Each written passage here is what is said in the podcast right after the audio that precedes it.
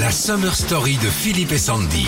J'ai un énorme souvenir d'été quand j'étais gamin. Les premières danses dans les soirées, c'était sur la lambada.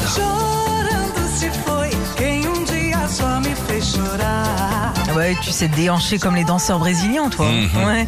Parce qu'avant d'être le tube de l'été 89, c'était un style de danse brésilien. Tu te rappelles comment tu l'as découvert, toi? Sur TF1, comme tout le monde, il me semble. Ils l'ont passé 250 fois par jour euh, pendant tout l'été. Ça reste en tête au bout Ouais, d'un ouais. moment.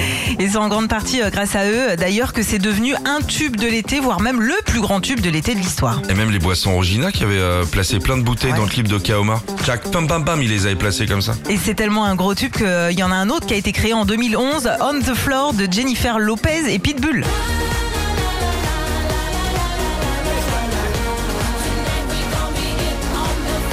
L'original est quand même plus facile à danser.